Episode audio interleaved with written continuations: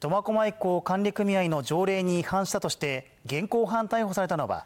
苫小牧市に住む会社役員の35歳の男と会社員の31歳の男の2人です。2人は昨日午前5時ごろから午前8時半ごろまでの間苫小牧港の潜水が禁止されているエリアで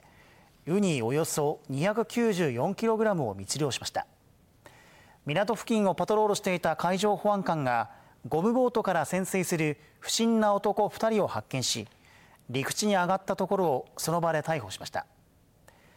調べに対し2人は自分で食べるのと人に渡すために取ったと容疑を認めているということです。苫小牧海上保安署は販売目的でウニを密漁した可能性も含めて調べています。